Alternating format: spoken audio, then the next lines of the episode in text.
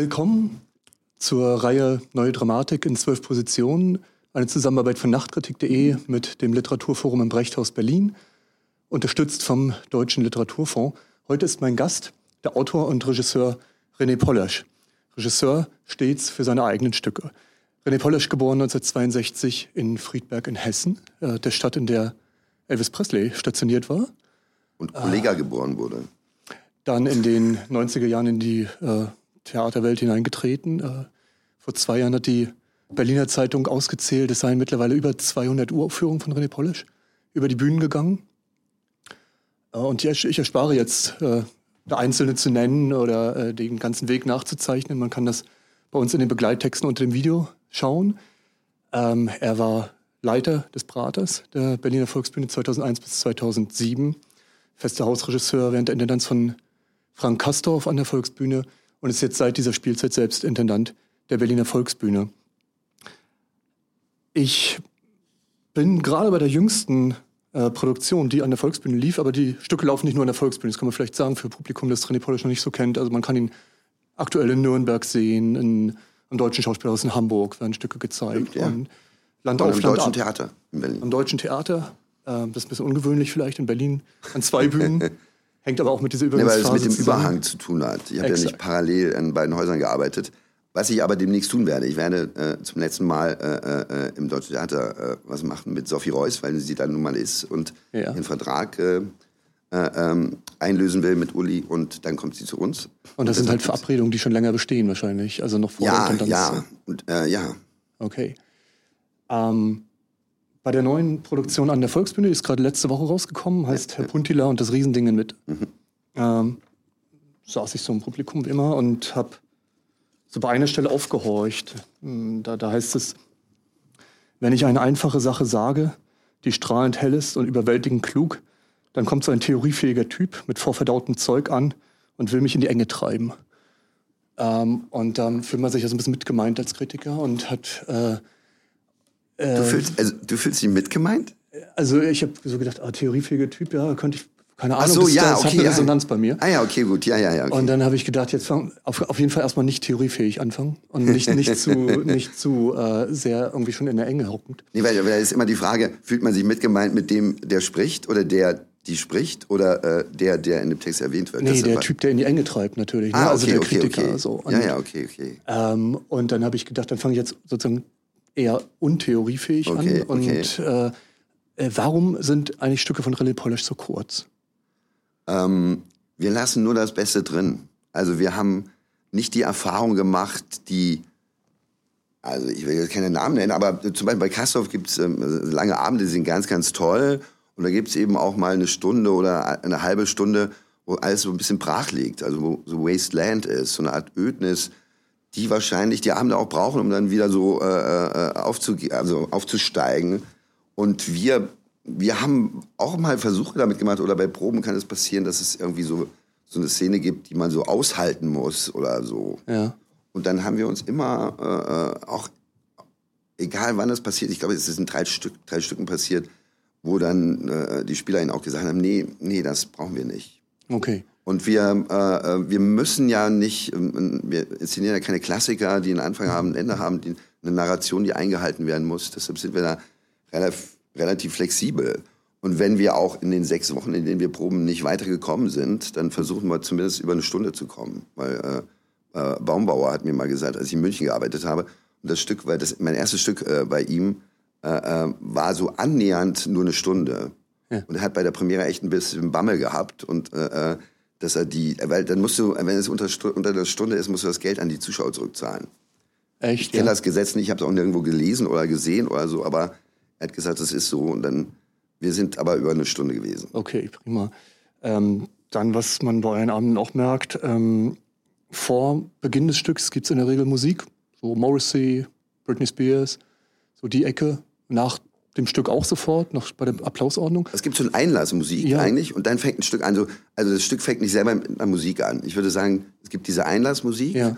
und dann fängt eigentlich das Stück äh, jedes Mal mit einem Text an. Ja. Und dann gibt es äh, Unterbrüche mit Musik. Ja. Genau. Das wäre jetzt meine Perspektive. Ich will dich gar nicht berichtigen. Weißt du, äh, Äh, genau, äh, ich wollte eben fragen, diese Rahmung mit der Musik, w- wie wichtig ist sie für euch? Ist es so, um in eine Atmosphäre zu kommen und in eine Stimmung zu kommen oder warum gibt's das? Es ist, das ist ähm, sehr verschieden. Das hat mit, also die Auswahl der Einlassmusik ist, äh, äh, die passiert ganz am Ende. Oder es kommt auch darauf an, mit wem ich zusammenarbeite. Wenn ich jetzt ein Stück mit äh, Fabian mache, ist es wieder anders, als wenn ich ein Stück mit Sophie mache und so. Oder Martin oder, oder äh, Bernhard Schütz und Astrid Meyerfeld. Und ähm, äh, die Einlass- und Auslassmusik kommt äh, am Ende. Und die hat dann eher mit den Sachen zu tun, die, die wir an dem Abend spielen. Zum Beispiel bei Cry Baby ähm, äh, äh, äh, haben wir ein paar Buñuel-Filme gesehen und es gibt so Dialogfetzen aus ein paar Buñuel-Filmen und wir haben dann irgendwie so spanische Gitarrenmusik ges gespielt während des Stückes und so. Und haben das dann auch im Einlass gemacht, was sehr gut kommt. Und auch äh, bei ähm, Applausmusik ist auch, äh, äh, ich kann dir gar nicht mehr den, den Gitarristen sagen, äh, ähm, so, also dass es so ein bisschen einheitlich ist, Ja. würde ich sagen. Das ist eine Name mit Sophie sehr stark. So. Ja. Ähm, nun klingt natürlich irgendwie 200 Stücke Uraufführung äh, nach einem riesigen Batzen. Ich habe sie nicht gezählt. Ähm, ich vermute mal, das ist so eine Hochrechnung oder so eine Schätzung. Ne? Und äh, wie, wie, wie guckst du selbst auf diese Arbeiten eigentlich zurück? Äh, denkst du da eher so vom Spielort her und sagst, da haben wir doch damals mal was gemacht in Zürich oder so? Oder von den Spielern, mit denen du zusammen warst? Oder denkst du so ein bisschen in so Komplexen von Stücken? Weil man muss vielleicht den Zuschauern auch sagen, die Stücke greifen ganz viele Motive, auch Textstücke wieder auf, variieren die, setzen Ja, in neue ja, Zusammenhänge. Also eher so, als wenn ein Track weiter fortgeschrieben wird, als dass jetzt jedes Stück sozusagen in sich eine geschlossene aristotelische Ganzheit ist. Ähm, Also denkst du so eher von ja, Stück Zusammenhängen her oder von Einzelwerken, wie auch immer? Wenn du mich so fragst, denke ich, zum Beispiel, äh, äh, wenn du so eine hohe Zahl erwähnst, das hat unter anderem sicher mit dem zu tun, was ich in Gießen gemacht habe. Also ich habe in Gießen studiert, angewandte Theaterwissenschaft, und zwar sehr lange. Ich glaube, ich war sieben Jahre da und so. Wollte auch gar nicht weg. Wir hatten da eine Probebühne und uns ging es eigentlich sehr gut da. Und wir haben äh, äh, viel Theater gemacht auf der Probebühne und da sind sehr viele Stücke entstanden. Äh, die habe ich auch irgendwann mal in irgendeinem, glaube ich, so einem äh, äh, äh, Buch, äh, ich glaube, oder es hat äh, jemand anders rausgegeben, im Sünwold Verlag war das, war nicht Rowold. Äh, äh, und die haben mich damals gefragt, ob ich so eine Liste habe von den Sachen, die ich in Gießen gemacht habe. Und dann konnte ich die irgendwie äh, herstellen. Und dann gibt's so Sachen wie, ähm, dass wir uns jetzt zum Beispiel eine Zeit lang schon mit Donna Haraway beschäftigen, einer äh, äh, amerikanischen Ökofeministin und die äh, dann sehr stark als Philosophin wahrgenommen wurde. Und das machen wir eigentlich seit ungefähr 2005, weil 2004 hatten wir ein Stück gemacht, das hieß Pablo in der Plus-Filiale im Prater und ein, junger Student aus Berlin, äh, der hat mich hinterher angesprochen und so mich zum Stück befragt und hat dann gefragt, äh, sag mal, äh, ihr habt bestimmt Haraway gelesen und so. Und da sagte ich, wen? Äh, äh, Donna Haraway. Sagte er. Ich gesagt, nee, keine Ahnung, also äh, habe ich nicht. Und dann fing ich an, so die äh, Sachen zu lesen, die es im Internet gibt. Es gab nicht viele Übersetzungen. Das Englisch von ihr ist sehr, sehr kompliziert. Sie schreibt entweder so Slang oder hochakademisch und beides ist äh, nicht so mein Ding. Ich kann so in der Mitte, das äh, schaffe ich und so. Und dann gab es aber immer mehr Sachen, die im Internet auftauchten. So Leute, die, die sie gelesen hatten, die so ein bisschen geschrieben hatten. Und das äh, ist zum Beispiel, ähm, äh, äh, das haben wir dann seit, seit 2005 gemacht oder, oder so ungefähr. Und aber auch nicht in jedem, in jedem Stück. Das hat uns aber begleitet, bestimmte Konstellationen. Zum Beispiel Martin Wuttke hat sich sehr für Donna Haraway interessiert. Das war dann auch in La Fermatin, äh, äh, in, der, in, der, in der Volksbühne, eigentlich unser, er, unserem ersten Stück im Großen Haus. Ähm, äh, sehr anwesend. Ja. Und wir haben das Thema dann mit nach äh, Wien gebracht, weil auch Martin Wuttke war dabei und äh, Sophie interessierte sich dafür, Caroline Peters und so. Und ähm, dann triffst du auf andere Leute, mit denen du das nächste Stück machst und äh, du bringst nicht unbedingt das als Thema mit, weil es da auch keine, die Kontinu Kontinuität äh, dieses Themas hängt dann eben auch an bestimmten Personen. Äh, äh. und das taucht bis zum heutigen Tag immer wieder auf. Das letzte Mal war äh, äh, in Passing in Münchner Kammerspiele äh, 2020, also es sind so 16 Jahre äh, Donna Haraway. Und ich finde das ähm, eigentlich eine, eine gute Einrichtung, weil normalerweise wir, die Stücke von uns werden ja noch nie, nicht nachgespielt. Das heißt, wenn du ein Stück hast, du spielst es zwei Jahre, da kommt nicht äh, zehn Jahre später jemand auf die Idee, ach, guck mal, dieses Stück hat doch mit äh, der Gegenwart zu tun, lass uns das doch mal auf... auf äh. Aber Aber diese Themen sind halt, bleiben da. Also die werden nicht abgespielt. Ja. Weißt du? Also wir sind relativ, also wir hatten mitunter drei Stücke, die sich mit Donna Haraway besch- beschäftigen Ja. in verschiedenen Städten. Und das finde ich so einen guten Ersatz für dieses Nicht-Nachspielen Ja. äh, können. So. Es gibt ja immer so äh, bestimmte Theoretiker, die dann für einzelne Werkzusammenhänge wichtig sind. Ich weiß, Jean-Luc Lancy spielte eine größere Rolle bei Ja. den Fabian Hinrichs Arbeiten, Lacan früher. Ähm, vier, fünf Arbeiten habe ich nachgezählt, sind so pro Saison. Wie kommst du überhaupt noch zum Lesen? Sind sowas? Pro Saison äh, sind so. vier, fünf äh, ja, Produktionen, die ja natürlich auch entsprechende Probenzeiten haben. Ähm, kommst du da eigentlich noch viel zum Lesen? Weil du giltst ja so als der theoriefähige äh, Autor und der Theoretiker, der da sich äh, Ja, da updatet. kommt man schon zum Lesen. Ja? Ja. Auch währenddessen oder im Vorfeld. Also es ist schon Pausen dazwischen. Also äh, äh, selbst wenn es fünf Stücke pro Saison sind, das äh, 30 Wochen, da bleiben noch 22 Wochen. Also äh, äh, und äh, es sind ähm, zum Beispiel jetzt nicht mehr sehr viele. Ja. Ich darf als Intendant der Volksbühne nur ein Stück woanders machen. Ich werde zwei an der Volksbühne pro Jahr machen. Das sind drei Stücke. Also es ist äh, erheblich runter, runtergeschraubt. Okay, und das beginnt ab nächster Spielzeit dann, dieses äh, neue Arrangement mit nur noch zwei Stücke daheim und eins auswärts? Ah, Eigentlich, eigentlich äh, jetzt schon. Wir hatten jetzt nur, äh, äh, als wir anfingen, wir hatten unsere Eröffnung anders geplant an der Volksbühne. Das, da ist uns der Spielplan um die Ohren geflogen und dann haben wir beschlossen, dass doch wir eröffnen und so. Und deshalb kommen jetzt drei Stücke. Äh, Okay. und eins war eine äh, Koproduktion mit Wiener Festwochen.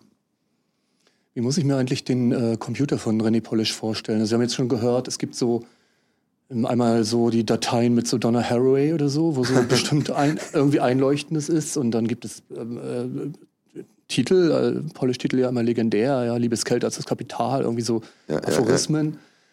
Ähm, dann gibt es, wie gesagt, viele Textbausteine, die sozusagen in den Stücken wiederkehren, vari variiert werden. Gibt es Auswertungen von Drehbüchern, von Cassavetes oder so Sachen. Ja, ja, ja. Äh, hast du da irgendwie so Dateiordner, zwischen denen du dann sagst, ah, Moment, jetzt muss ich da mal hingreifen, weil das ist gerade ein Gedanke, der passt. Ist dein Kopf die Mega-Festplatte? Wie ist das? Ich bin, ich bin nicht so, nee, da, nee ich habe schon eine Festplatte, Gott sei Dank, aber das, da ist nicht so viel Ordnung drin. Also es gibt jetzt keine Donna Haraway-Datei. Ich habe äh, heute zufällig, also ich hab, wollte mich eigentlich nicht vorbereiten, aber ich habe so ein bisschen geguckt äh, und bin wieder auf ein Essay gestoßen. Das war mein erster Text, den ich über Donna Haraway gelesen habe. Äh, äh, äh, ähm, äh, der ist bei mir abgespeichert als Jaguar, der heißt irgendwie anders, da komme ich jetzt aber nicht drauf. Und so meine erste Begegnung mit, mit Donna Haraway. Und dieser Student hat mich auf den Text hingewiesen damals. Und dann äh, habe ich den mitgebracht beim nächsten Stück und die SpielerInnen haben sehr stark darauf reagiert. Äh, dann gab es auch ähm, den, den ersten Reader, Monströse Versprechen von Donna Haraway. Und der spielte eine große Rolle bei äh, La Fermata. Ja. Ja.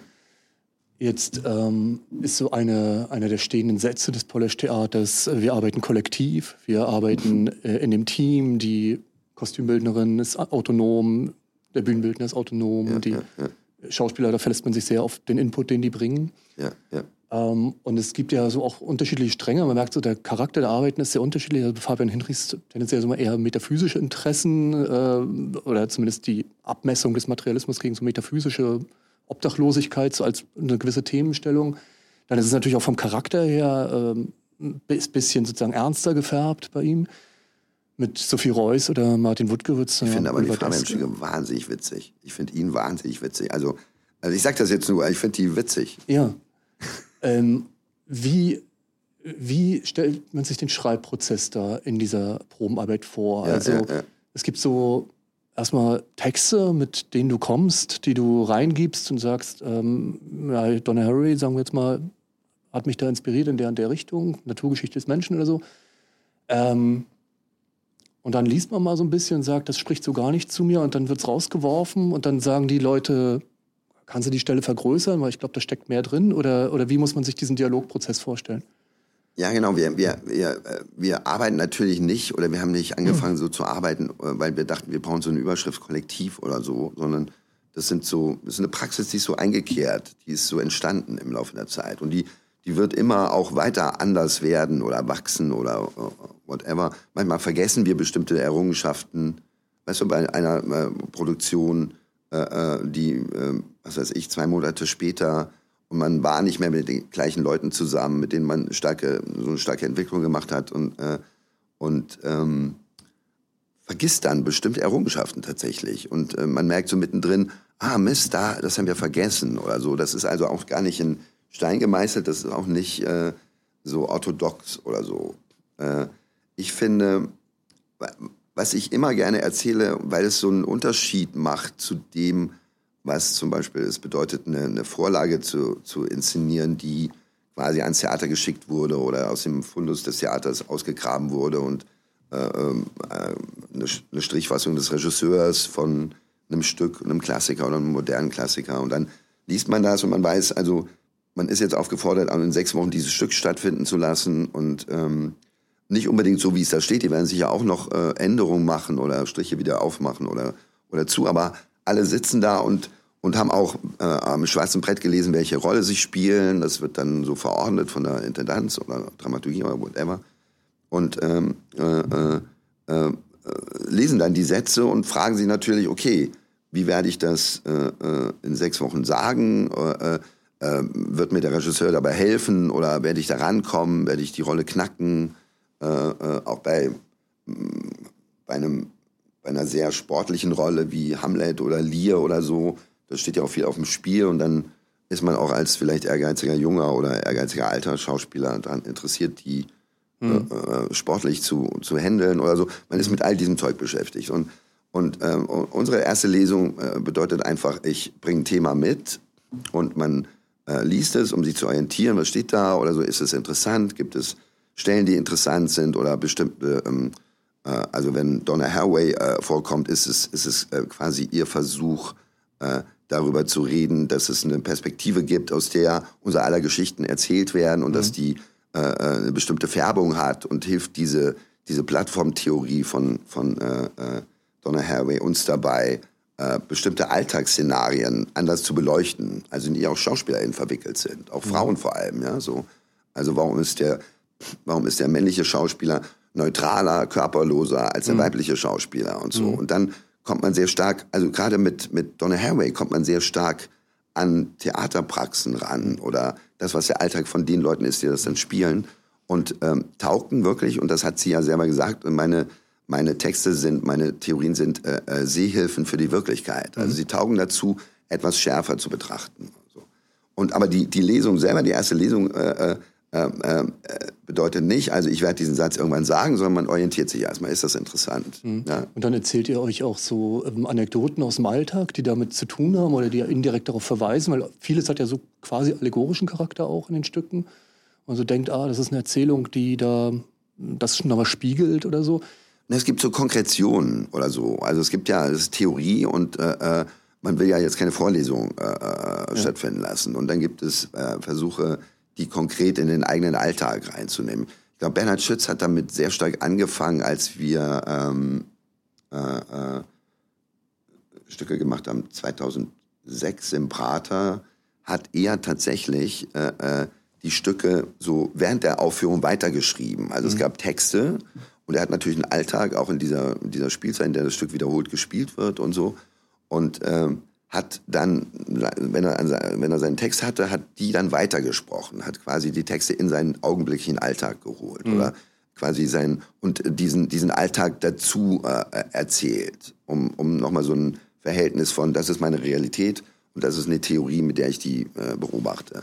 Und das waren so die, das basierte auch ein bisschen darauf, dass ich eine Erfahrung hatte mit mit Astrid Meyerfeld und Bernhard Schütz, dass wir eigentlich in unser viertes Stück in der ersten Spielzeit äh, äh rausbringen wollten, und wir hatten das Gefühl, es ist ein toller Text, aber wir haben keine Inszenierung. Also mhm. es gab nur so eine, wir hatten so einen Durchlauf, der totaler Free Jazz war und die SpielerInnen haben gesagt, äh, nee, lass uns das, wir haben nichts gefunden. Wir haben, wir haben kein quasi Vehikel mhm. für die Texte.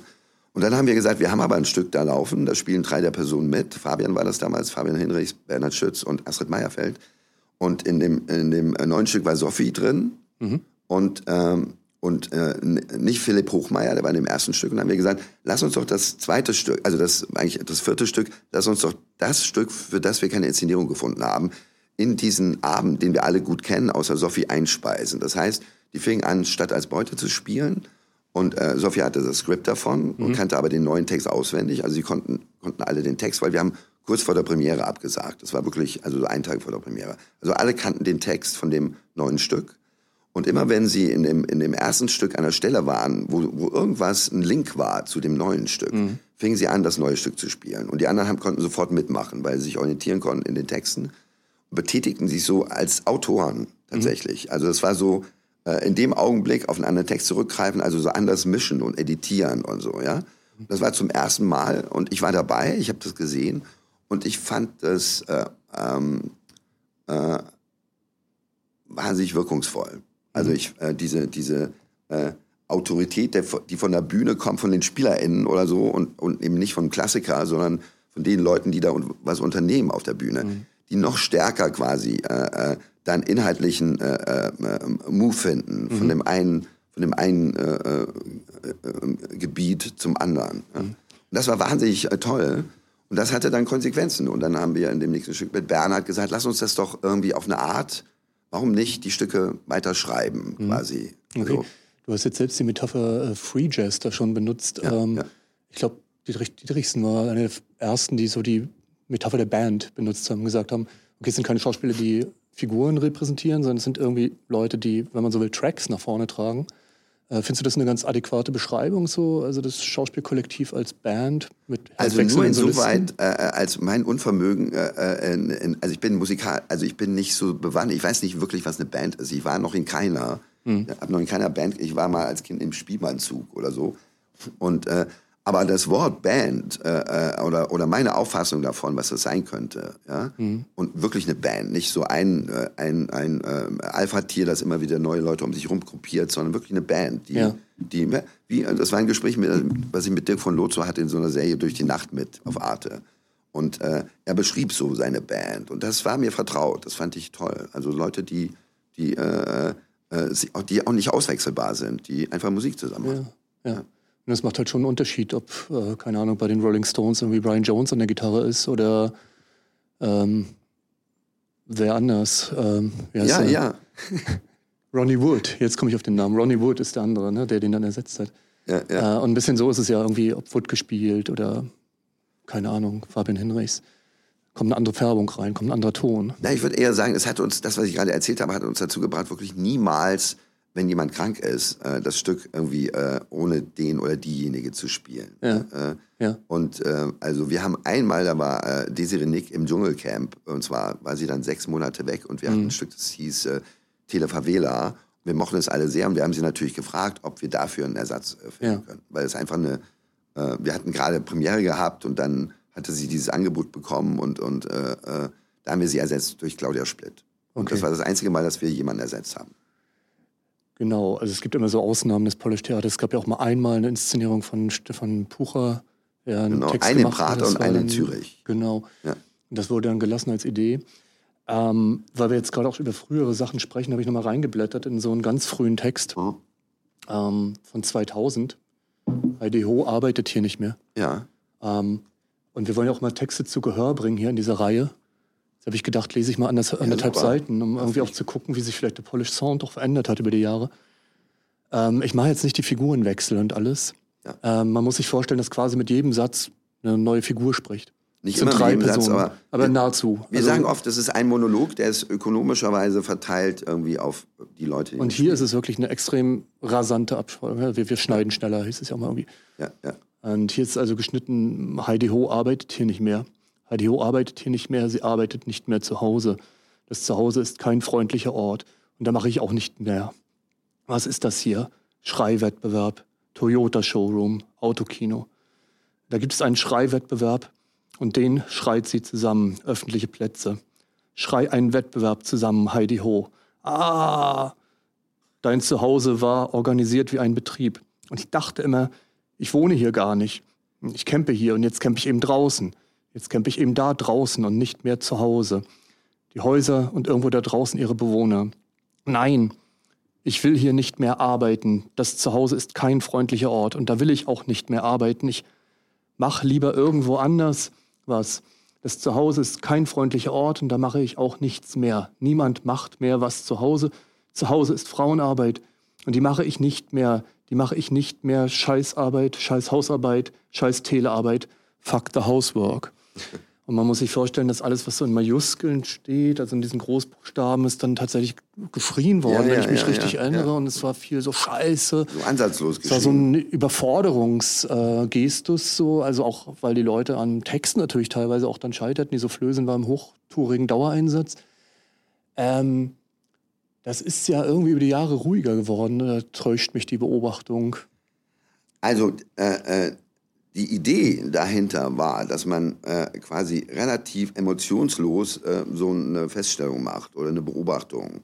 Und dann die Wertung. In Theater ist man normalerweise aufgefordert, äh, äh, ähm, ich weiß, eine zu Hause, ähm, äh, mein Zuhause ist als ein Betrieb organisiert, ja, sozusagen, also mein Zuhause ist wie ein Betrieb organisiert, also so, der Subtext ist so, ich halte es nicht aus, ja. Mhm.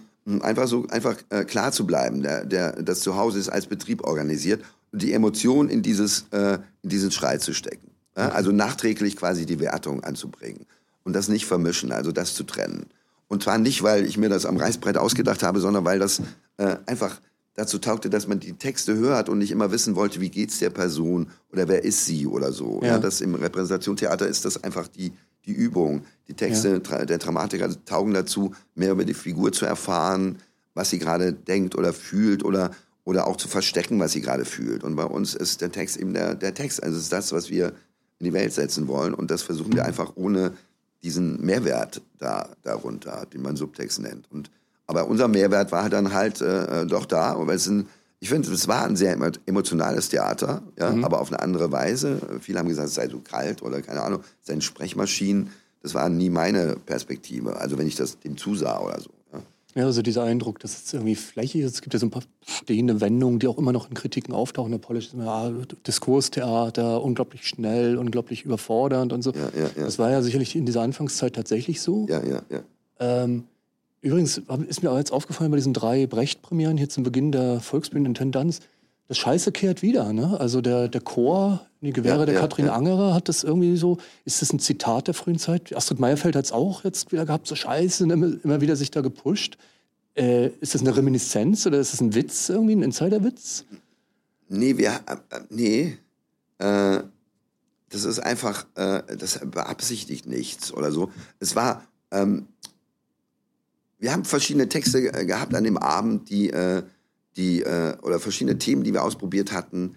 Und das machst du auf einer Probebühne, ja. Und dann kommst du in das große Haus. Und äh, Astrid und ich fingen an, im Prater zu arbeiten. Wir haben später auch einmal eine, eine, Inszenierung zusammen gemacht im, im großen Haus. Äh, und äh, Stadt als Beute war so das erste Stück dieser, dieser Leitung des Praters. Mhm. Und ähm, wir hatten ein paar Szenen, die äh, ähm, mit anderen Themen zu tun hatten, als jetzt in dem Abend sind und so. Und da tauchte das auf und äh, äh, Astrid macht es Spaß und mir macht es Spaß, den anderen auch. Ja? Bei dem Chor zum Beispiel in Kathi Angerer, die haben auch so eine, so eine Schreiszene, da war es, ähm, wir wollten jetzt, wir wollten, die, die Tänzer können tanzen, die Schauspieler sprechen, wir wollten das, auch Thomas Schmauser hat es äh, oft erlebt an Theatern, dass das immer so, wenn Tänzer kommen und die Schauspieler kommen dazu und die versuchen dann auch zu tanzen, weißt du, und die Tänzer versuchen zu sprechen, dass das immer so ein bisschen äh, äh, eigentlich öde ist oder so ausgedacht oder kuratiert oder keine Ahnung, weil Theater natürlich, wenn sie eine, Tän eine Choreografin anstellen wollen und ihre TänzerInnen und die zusammenbringen wollen mit ihren äh, SpielerInnen, dass da, ähm, also dass da irgendeine Fusion passiert oder irgendwas, wo sie dann sagen können, ja, das habe ich kuratiert und so. Das geht meistens schief, finde ich. Also ich bin auch schon öfters kuratiert worden und ich fand das dann immer belanglos, was dabei rauskam, äh, wo man dachte, es ging jetzt auch nur darum, dass irgendein anderer sagen kann, das war er. Ja? Also zwei KünstlerInnen werden zusammengesteckt und dann gibt es eben, so ein Kurator sagt, ja, das war meine Idee oder so. Mhm. Ähm, und, ähm, Was war das? Sagst du uns wahrscheinlich jetzt nicht. Ne? Nee. und, äh, äh, ach so, wo ich kuratiert wurde. Nee, ja, sage genau. ich auch nicht. Sag ja, ich auch nicht. Äh, und äh, äh, Thomas Schmauser äh, hatte aber trotzdem hier bei den Proben gesagt, wäre es nicht gut, eine Szene zu haben mit den, mit den äh, jungen Frauen, die bei uns tanzen. Und dann habe ich so nachgedacht und habe äh, äh, eine Szene mitgebracht am nächsten Tag. Wir haben die probiert. Die äh, Tänzerinnen hatten großen Spaß daran. Und mhm. die hat auch eine, also die, es gibt da so eine Treppe, die ein paar Mal hin und her geschoben wird. Da sitzen sie und machen das.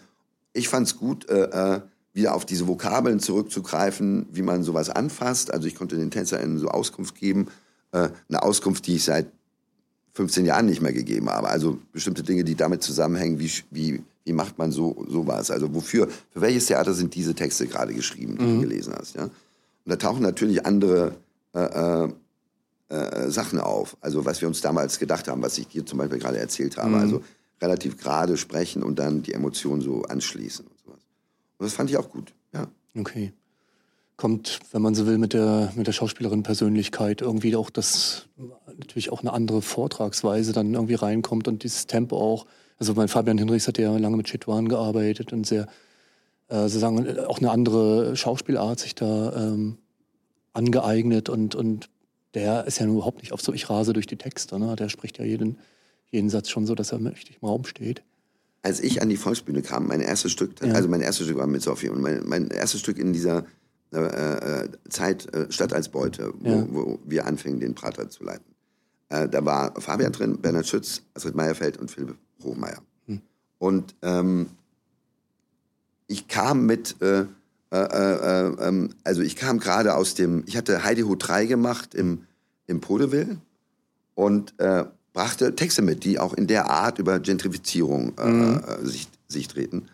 Und äh, stieß jetzt auf SchauspielerInnen, äh, die hatten das auch nicht gesehen am, äh, äh, im, am Podeville und ähm, wir hatten uns kennengelernt, wir mochten uns, wir haben Gespräche gehabt und deshalb haben, hat man sich füreinander entschieden. Äh, äh, Fabian Hindrichs kam auf mich zu, weil er Heidi Ho 3 gesehen hatte, mhm. zum Beispiel. Ähm, und das spielte dann aber, ich habe dann auch kurz mal bei einer Probe, weil äh, äh, äh, ich so versuchte klarzumachen, wofür die äh, Texte geschrieben sind, für eine bestimmte Art Theater zu machen und so. Und dann las ich das so selber als Monolog runter, wie du das auch eben gemacht hast.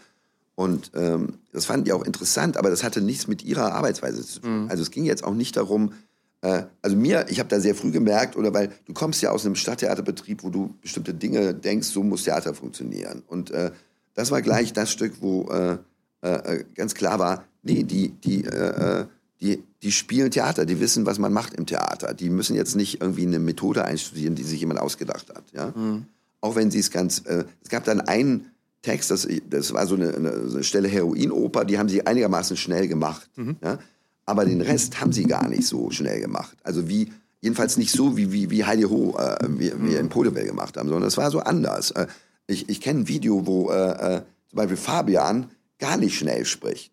Äh, ja, so, also wo der ganz, ganz gerade und eher langgezogen und das äh, geht dann, macht dann eine gute Musik mit Astrid, die dann äh, äh schon mal zulegt, aber auch nicht immer. Also da gibt es wahnsinnig viele Tempowechsel drin.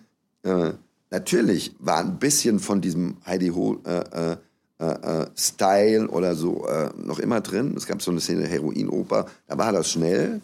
Das hatten wir auch so ausprobiert und sie fanden, ja, das kann man so machen. Mhm. Aber die sind natürlich jetzt nicht, das sind keine SchauspielerInnen gewesen, die jetzt irgendeine äh, Methode vom Regisseur ablatschen. Ja. Und das war die Erfahrung da.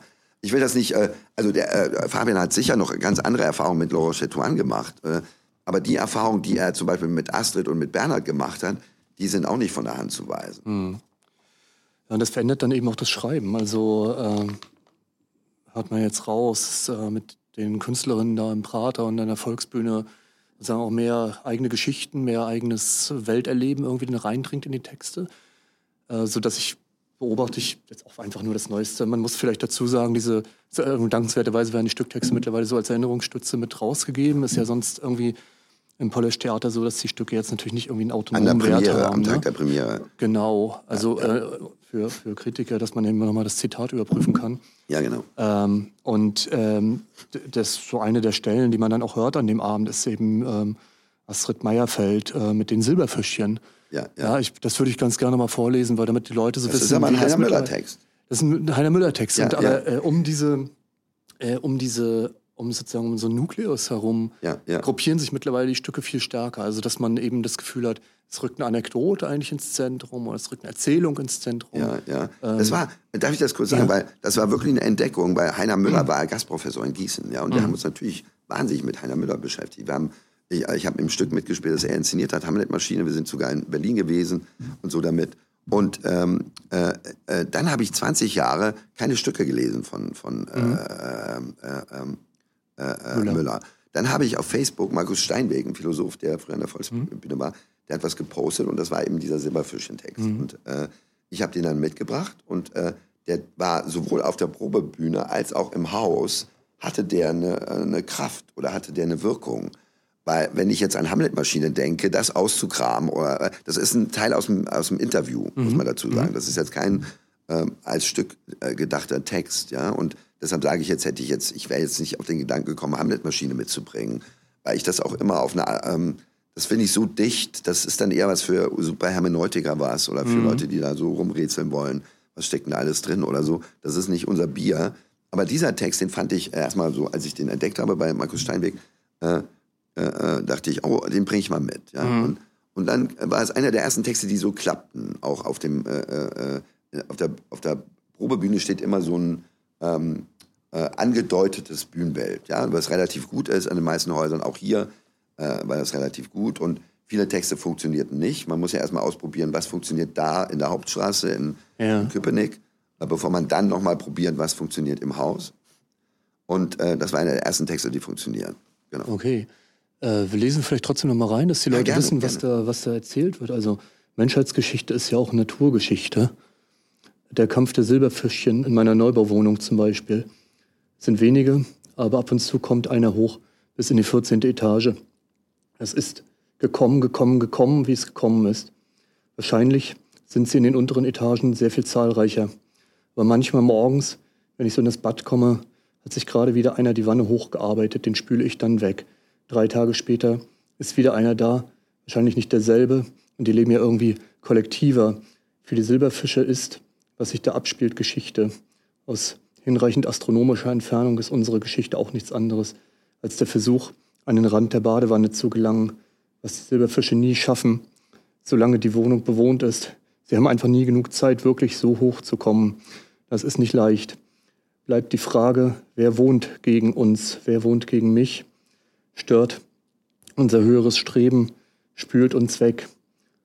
Oder machen wir das wirklich selber? Und die Silberfischchen, sie haben es doch gut in den Leitungen. Was treibt sie aus der Wanne? Überdruss am Alltag, Lust auf Abenteuer, Lust auf Grenzüberschreitung. Das ist dann so eine Verdichtung eigentlich eines der Themen dieses Stückes, nämlich so Aufstieg, sozialer Aufstieg, ja, ja, Klassenzuordnung. Ja. Ähm, und ein Haus, das zum Angeben ist und ja. nicht zum Wohnen. Und ähm, man hat das Gefühl, das Theater von René Polish wird genau in solchen Geschichten, hier muss man sagen, Astrid Meyerfeld spricht das komplett allein. Das ist eben jetzt nicht mehr mit ja, Personenwechsel. Ja. Wird narrativer eigentlich, ne? Wird sozusagen. Ja, ja, äh, vielleicht. Vielleicht. Aber vielleicht wurde es auch schon narrativer, zum Beispiel mit La Fermatin, äh, unser erstes großes Stück in der Volksbühne. So, äh, wir, äh, mein Ehrgeiz war jetzt nicht, sieben Jahre im Prater mich rumzutummeln und dann irgendwann im großen Haus äh, aufzutauchen, sondern äh, der liebe Frank Kastorf hat dann irgendwann gesagt, äh, ich ziehe hier die ganzen Stars ab in den Prater, Martin Wuttke und Caroline und, und äh, Sophie, die müssen mal wieder ins große Haus oder so. Und am besten, äh, du, äh, sie nehmen dich mit. Mhm. Ja?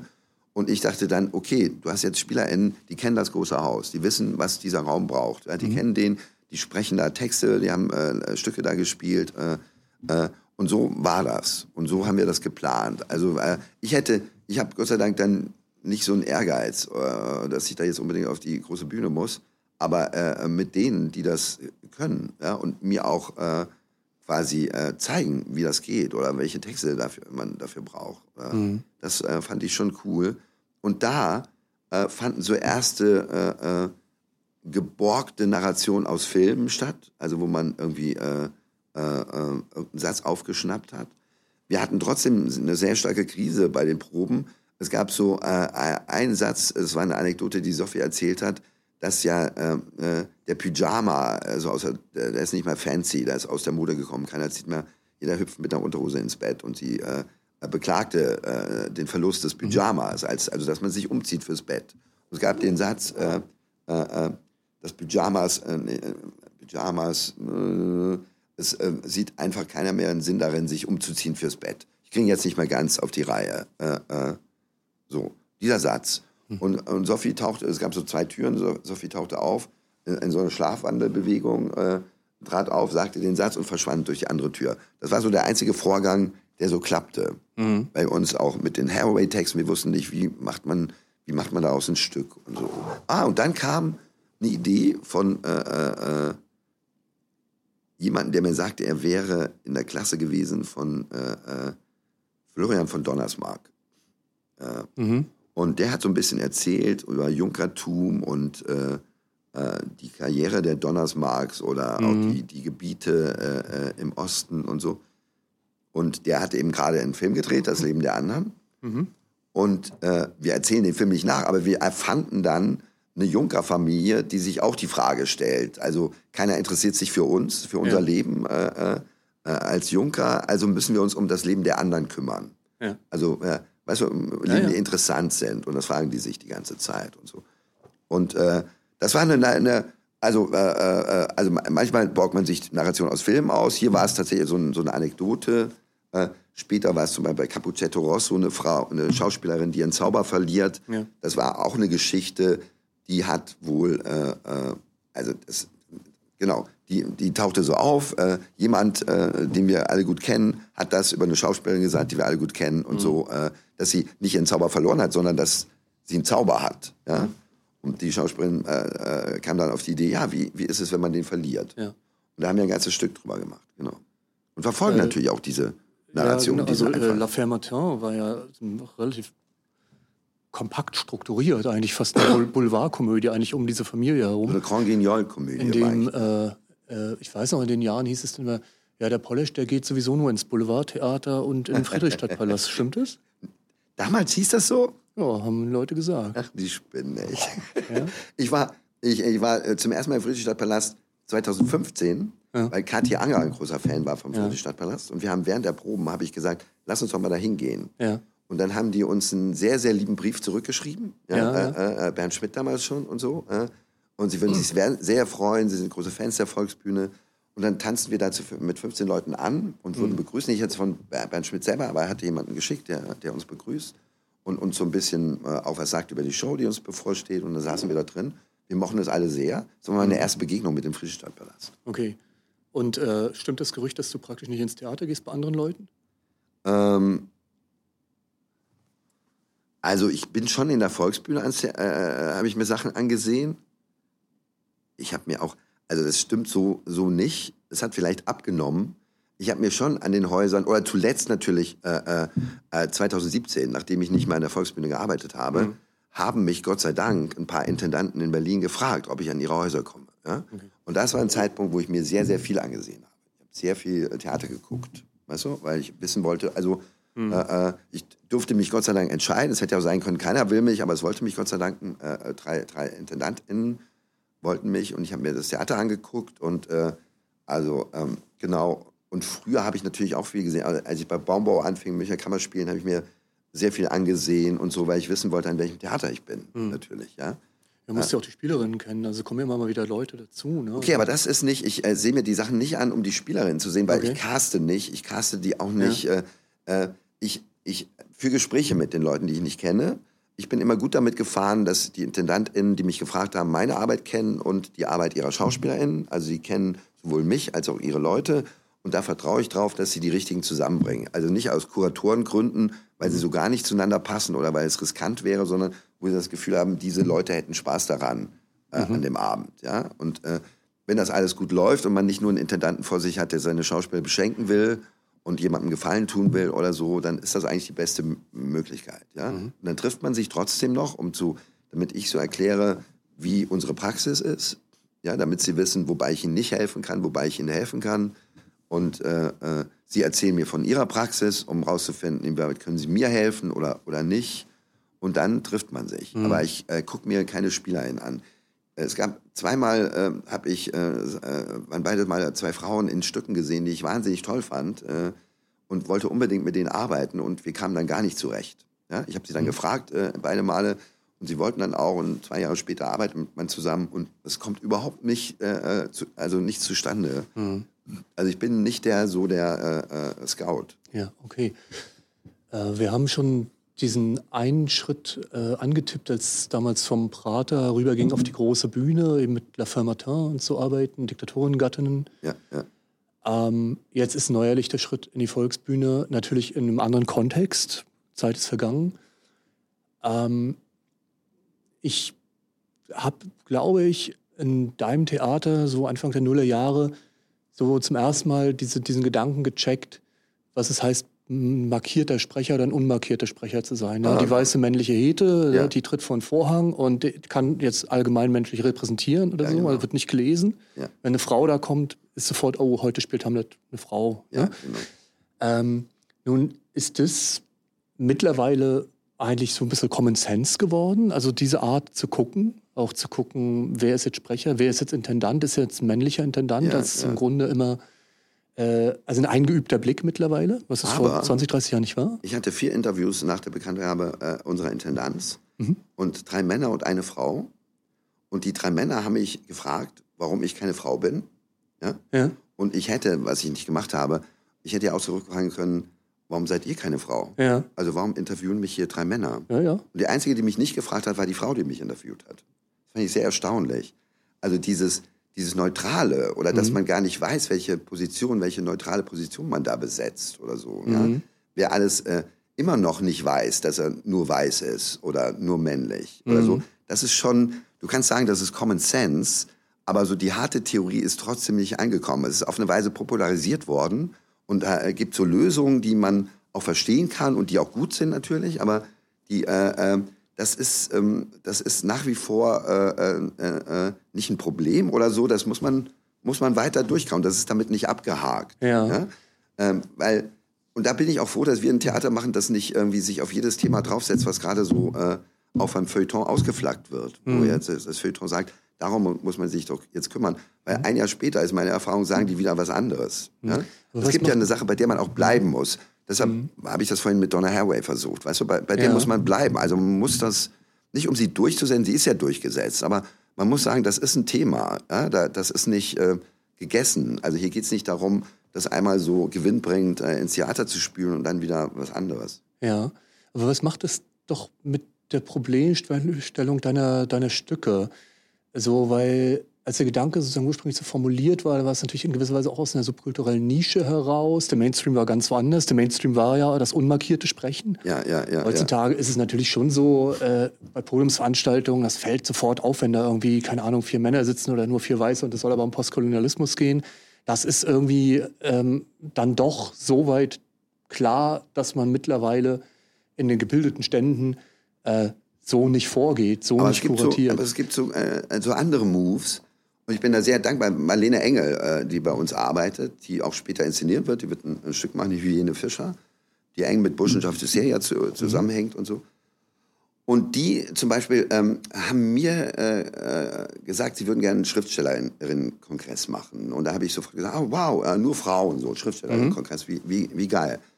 Und dann äh, habe ich das irgendwann nochmal wiederholt und dann sagten sie, nee, nee, ist schon ein SchriftstellerInnen-Kongress. Also es ist schon mit Frauen und Männern. Ja, äh, äh, Ah, so. okay, aha. Damit es nicht so, also weil wie ich dann, äh, also wie ich jetzt darauf abgefahren bin, ah, ein Kongress nur für Frauen oder so. Ja. Und dann sagten sie, naja, es sind äh, 200 Frauen und drei Männer. Damit man eben, weißt du, und da sind Oh. ja. die drei Männer die Token eben. Ja. Um dieses äh, Prinzip, was gerade, weißt du, man, äh, also du kannst an die große Glocke hängen, das ist ja ein Schriftstellerinnen-Kongress, da hast du wieder nur die Markierung, die ganze Zeit. Und alle denken, sie sind hier, weil sie Frauen sind. Und wenn du dann den Token einführst, als so einen sensationellen Trick, wie ich finde, Mhm. weißt du, wenn du sagst, nee, das ist ein Schriftstellerinnen-Kongress, das sind Männer und Frauen. Ja. Und du äh, hast plötzlich ein Bild und umgekehrt das als von irgendwelchen Politikerveranstaltungen, wo so 20 Männer und äh, äh, Angela Merkel drauf waren, weißt Ja. du, das fällt natürlich jedem auf. Aber dieses Umgekehrte zum Beispiel, also dieses, die Leute belästigen damit dauernd, Ja. äh, mit ihr, weiterhin mit ihrer Markierung belästigen. Es ist ein Schriftstellerinnen-Kongress und das ist ein, Kon- äh, weißt du, so. Ja, ja. Und diese, diese Tricks, äh, das finde ich wahnsinnig toll, muss Ja. ich sagen. Und das ist nicht, äh, äh, das geht damit um, dass alle so meinen, weißt du, das sei jetzt äh, Mainstream, Common Sense oder so, aber das geht weiter, das ist nicht zu Ende. Ja. Äh, wie schaust du da auf bestimmte Entwicklungen? Also aus meiner Sicht äh, war dein Theater immer ein extrem feministisches Theater. Es hat einfach auch so Themen ganz früh auf die Agenda gesetzt, als es eben noch nicht im Mainstream angekommen war. Ne, und vor allem bei Frauen, also ich hatte Ja, äh, ja. SpielerInnen, äh, Spielerinnen, weißt du, also genau, das waren Frauen. Mit denen, die kannte ich sehr gut, Ja. die habe ich gefragt und äh, äh, äh, äh, und äh, komischerweise gab es, was das Arbeiten betrifft, eine Verwandtschaft zwischen. Ja. Weil ich habe sehr stark so gearbeitet, wie in Heidi Ho Arbeit äh, geschildert wird.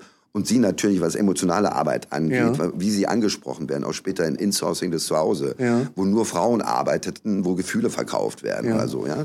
Und äh, das, da, du kannst, du, natürlich kannst du sagen, emotionale Arbeit ist bei Frauen, rationale Arbeit ist bei Männern. Und dann sagst du, das habe ich jetzt ein Jahr lang gesagt und jetzt kann es mal weitergehen oder so. Aber dann schließen sich Themen an. Es gibt Hotels, die plötzlich andere Dinge verkaufen ja. als anonyme Beherbergungen, sondern äh, sowas wie äh, wie äh, Gefühle oder das Zuhausegefühl, weißt du? Ja. Da gibt's dann Personalchefs, die dauernd Frauen abfragen, sind sie in der Lage, ihr Privatestes in den, in den äh, Betrieb einzuspeisen. Ja. Also das, man kann nicht sagen, dass, ich meine, die Kämpfe gerade sind äußerst komplex. Ja. Also die, die, die in Bewegung sind, äh, äh die, die äh, sind auch äh, drauf aus, die komplex zu halten. Das ja. ist auch ein Tipp von Donna Haraway. Aber es gibt also, ja auch so einen gewissen Zug zur, sagen wir, Renaturalisierung, also wo dann eben zum Beispiel gesagt wird, ja, ist ja jetzt ein Kerl, der Autor ist wieder der Kerl, der Regisseur ist der Kerl, Name steht auch groß, er sitzt allein irgendwie in der Volksbühnenintendanz, ja, ja, er ist der Alleinvertreter. Ähm, wie gehst du damit um? Weil es rückt ja jetzt sozusagen irgendwie von der Perspektive des Werkes, wo ich auch sagen würde, klar, in der Tendenz waren es immer die starken Spielerinnen bei dir, bis hin zu Lil Stangenberg und eben jetzt Gegenwart. Ähm, und gleichzeitig wird aber das jetzt in gewisser Weise narkotisiert. Das heißt ja, aber dahinter steht jetzt irgendwie der Mann. Ähm, ist das eine Problemstellung, die du, die du irgendwie für dein Werk siehst oder wo du sagst, nee? Wieso steht dahinter der Mann? Na, zumindest sagen wir mal von der Namensmarkierung in der, in der Wahrnehmung steht da. Auf steht den Plakaten da? Ja, so. genau. Also, ja. Und es gab ja auch Stimmen, die gesagt haben, warum wird denn jetzt die Volksbühne an einen Mann gegeben? Waren da nicht irgendwie ja, ja, klar. feministische ja, genau. Kollektive auch am Machen und Staub zu Glitzer und wer so rumläuft? Ja, ja, ja, ja. Ähm,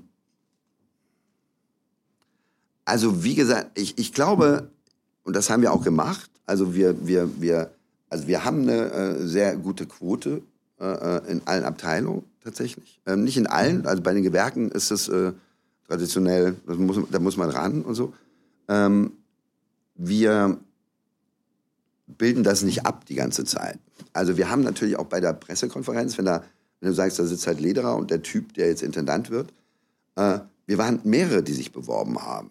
Äh, und es waren nicht nur Typen, es waren 50-50. Äh, ja? Äh, und wir haben beschlossen, dass wir dann nicht abbilden wollen, was seit Wochen, bei, auch bei der Intendanzeröffnung von Dörr, also er hatte, mhm. Dörr war da, dann äh, Torlei fuhr und äh, eine, eine Frau Bieler, aus der ne? Verwaltung. Lucia also, hm? Pina Carabolut war es nicht, Lucia, Bieler. Lucia Bieler. Und dann die, die kaufmännische Direktorin unter Dörr oder so. Weißt du, so 50-50 oder so. Um das zu dokumentieren. Also man ist so äh, äh, aufgefordert, das dann auch abzubilden. Ja, so. Und wie Dörr ausging, wissen wir alle. Ja, mhm. also das, äh, äh, also das muss man beobachten. Noch so eine letzte Volksbühnenfrage. Ähm, bei Karl Marx habe ich mal gelesen im Kapital, ein einzelner Violinspieler dirigiert sich selbst, ein Orchester bedarf des Dirigenten. Äh, und dann habe ich gedacht, wenn wir jetzt übertragen auf dieses Bandprinzip, von dem wir vorhin ja, gesprochen ja, ja. haben, würde ich sagen, eine Band ist ja auch noch so ein Kollektiv, das keinen Dirigenten braucht, ganz offensichtlich. Ne? Denn man groovt gemeinsam sich ein. Äh, und jetzt bist du angetreten, in gewisser Weise dieses kollektive Arbeitsprinzip der Band zu übertragen auf den gesamten Apparat. Funktioniert das? Das wissen wir noch nicht. Also wir sind daran, das auszuprobieren. Also ich könnte jetzt, ich kann dir jetzt nicht schon erste Erfolgsanmeldungen äh, geben. Das ist schwierig oder so, aber aber wir bleiben da dran. Also wir erinnern uns auch dauernd daran, was wir hier vorhatten. Also Aber was macht das für deine Position? Also als Autor war es in gewisser Weise eben immer auch, was ich vorhin nannte, so der Blick aus der Nische heraus, der Blick sozusagen auf, auf herrschende Systeme, auf herrschende Zeichensysteme.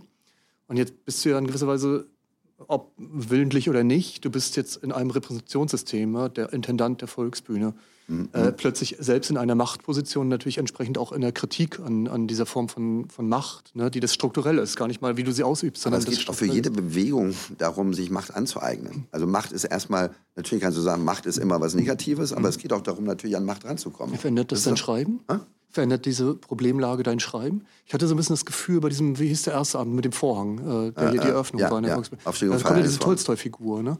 Da kommt diese Tolstoi-Figur, die ja, Martin ja. Wuttke da an bestimmten Stellen ja. spielt. Na, das schien mir, als wenn das sozusagen so der Anfang ist, an diesem Problem zu arbeiten. Wie, wie definiere ich mich jetzt eigentlich in der Position einer äh, irgendwie Instanz?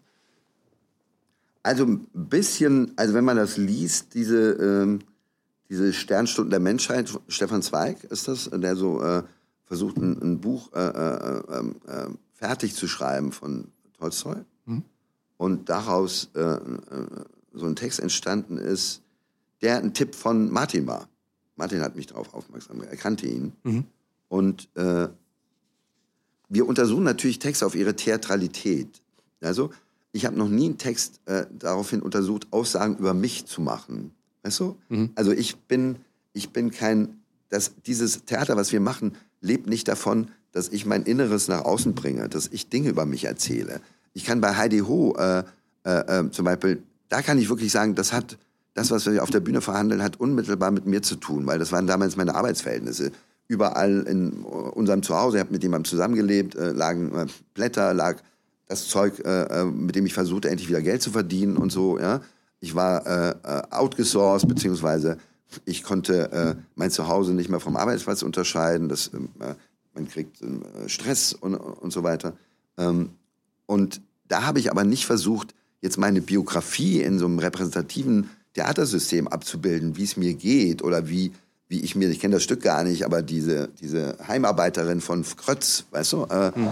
wo ich dann vermute, so eine realistische Abbildung von einem Arbeitsalltag, der sehr, äh, so einem sehr ausgebeuteten Arbeitsalltag. Und ich wollte auch so nicht im Theater über äh, äh, ähm, äh Arbeit reden, sondern äh, ich hatte immer schon, äh, wenn ich versuchte, Stücke zu schreiben, ein Problem damit, drüber zu schreiben, wo das spielt. Und ich hatte hier plötzlich für mich äh, Theorien und auch ein Thema gefunden, wo gerade das das Problem war. Also bin ich hier zu Hause oder bin ich auf der Arbeit? Weißt du, mhm. das ist unentschieden. Und das war Heidi Ho. Und ich habe drei, drei Frauen gefragt, die ich sehr gut kannte. Christine Groß hatte ich gerade kennengelernt. Äh, Claudia Spitt, mit der habe ich äh, studiert. Und Nina Kroniger war äh, die, die Freundin von meinem besten Freund damals. Ja? Mhm. Und, äh, äh, und mit denen hatte das Thema auch zu tun. Jetzt nicht so wie bei mir, aber äh, mit dieser, mit dem, was da an emotionale Arbeit angesprochen wird, was den, was den, wie der Arbeitsmarkt geteilt ist. Weißt du, sowohl mhm. was die Löhne angeht, aber auch die Bereiche, ja, so die emotionalen und die rationalen Arbeiten und so. Und das war damals, vor 20 Jahren, war die, die, äh, die Darstellung von Arbeit nicht, rep, also äh, nicht im repräsentativen Sinne relativ neu. Mhm. Wir haben das anders verhandelt. Ja? Mhm. Das finde ich auch gar nicht schlecht, wenn man sagt, das ist Diskurstheater oder so. Wenn es ein bisschen klingt wie Dokumentartheater, was ja auch nicht was ja eben auf, auf die Dokumente zugreift und nicht auf die, die realistische Darstellung mhm. oder so. Und ich fand das, äh, ich fand das auch damals selbst gelungen. Mhm. Also so ein Thema, mit dem man unmittelbar zu tun hat und äh, auch die Frauen, die es spielen und so. Äh, und dann irgendwann habe ich Tod eines Praktikanten äh, äh, äh, gemacht im Prater. Und natürlich, wenn du Hairway gelesen hast, du kannst jetzt nicht als jemand, der eine, äh, der eine äh, sehr luxuriöse Person, äh, Position hat, im Prater, der Stücke machen kann, jetzt über einen Praktikanten äh, ein Stück machen. Also, mhm. also der Titel war Schlagen. Der, der spricht ja auch so, ach endlich mal kümmert sich jemand um die Praktikanten. Mhm. Ja? Aber wir wussten, wir können das nicht machen. Also haben wir ein Stück gemacht über äh, Leute wie Tillmanns und mich, Wolfgang Tillmanns, äh, der mhm. äh, HospitantInnen beschäftigt und ich, der PraktikantInnen beschäftigt und so. Mhm. Also und da gab es auch eine große Enttäuschung darüber, warum beschäftigt er sich jetzt mit äh, äh, sich oder so. Aber ich kann ja nicht so tun, als wäre ich ein Praktikant. Mhm. Weißt du? Also um, um jetzt äh, an dieses Thema ranzukommen. Nee, also ähm, das haben wir ja nun begriffen mit deinem Theater die letzten 30 Jahre, also mhm. dass äh, so ein strukturaler Blick eingeübt wird. Ich kann mich erinnern, eine der schlagenden Sachen war mal, äh, dass eigentlich man im Theater die Inspizientin entführen müsste, um den Abend äh, kaputt zu machen. Ähm, das sind ja alles so Dinge, wo man merkt, als ein Funktionssystem, ne? wenn man ein Rädchen ja. rausnimmt, dann hat man es wirklich geschädigt. Ja, ja. Ähm, und deswegen, also auf die Idee käme ich jetzt auch nicht, dass du sozusagen in deine Biografie als Intendant oder sowas da reingießen okay. musst in, in, in Werke. Äh, wohl aber natürlich ist ja Intendanz eben in so einem Strukturzusammenhang eine bestimmte Stelle. Und ich frage mich, ob das was mit, deinem, mit deiner Arbeit tun wird. Äh, dass es jetzt eben ja eine Position von Macht ist, eine Position von, wo du irgendwie Geschehen organisieren musst in anderer Weise, als du es bisher tun musstest. Aber das ist so nicht. Wir sind mehrere, wir sind Träger in der Intendanz. Also wir sind mehrere, die versuchen, dieses Haus äh, zu, also die einen Spielplan äh, entwerfen, die bestimmte Probleme lösen. Das bin, ich trete da, äh, ich habe mich da als Einzelperson hingesetzt. Mhm. Vielleicht, wenn wir, äh, also nicht, also wer weiß, wann wir anfangen, uns da in unserer Gesamtheit hinzusetzen. Also mhm. ich, I don't know. Das mhm. auch nicht, sind auch nicht Dinge, die ich entscheide.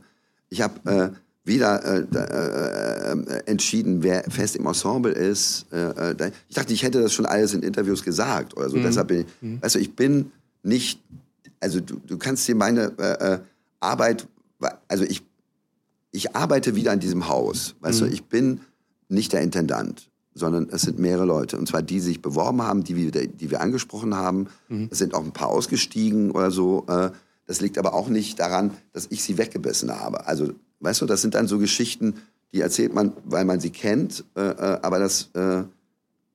Mhm. Es war ein Streifzug heute. Gerade diese Fragen zur Volksbühne, Eröffnungsstart, da gibt es im Theaterpodcast aktuell Deutschlandfunk Kultur mit Nachtkritik zusammen. Da kann man auch ein bisschen reinhören, weil da die äh, ganzen äh, jetzt ersten Wochen der Volksbühnenintendanz genau angeschaut werden. Ja, ja, ja. Äh, für heute war es ein Streifzug durchs Werk, sollte es auch sein. Der Beginn in den 90ern bis jetzt eben zu den neuesten Arbeiten. Ein bisschen was haben wir vorgelesen. Ich bedanke mich für heute. Reihe Neue Dramatik in zwölf Positionen mit René Polesch. Vielen Dank, dass du da warst. Danke auch.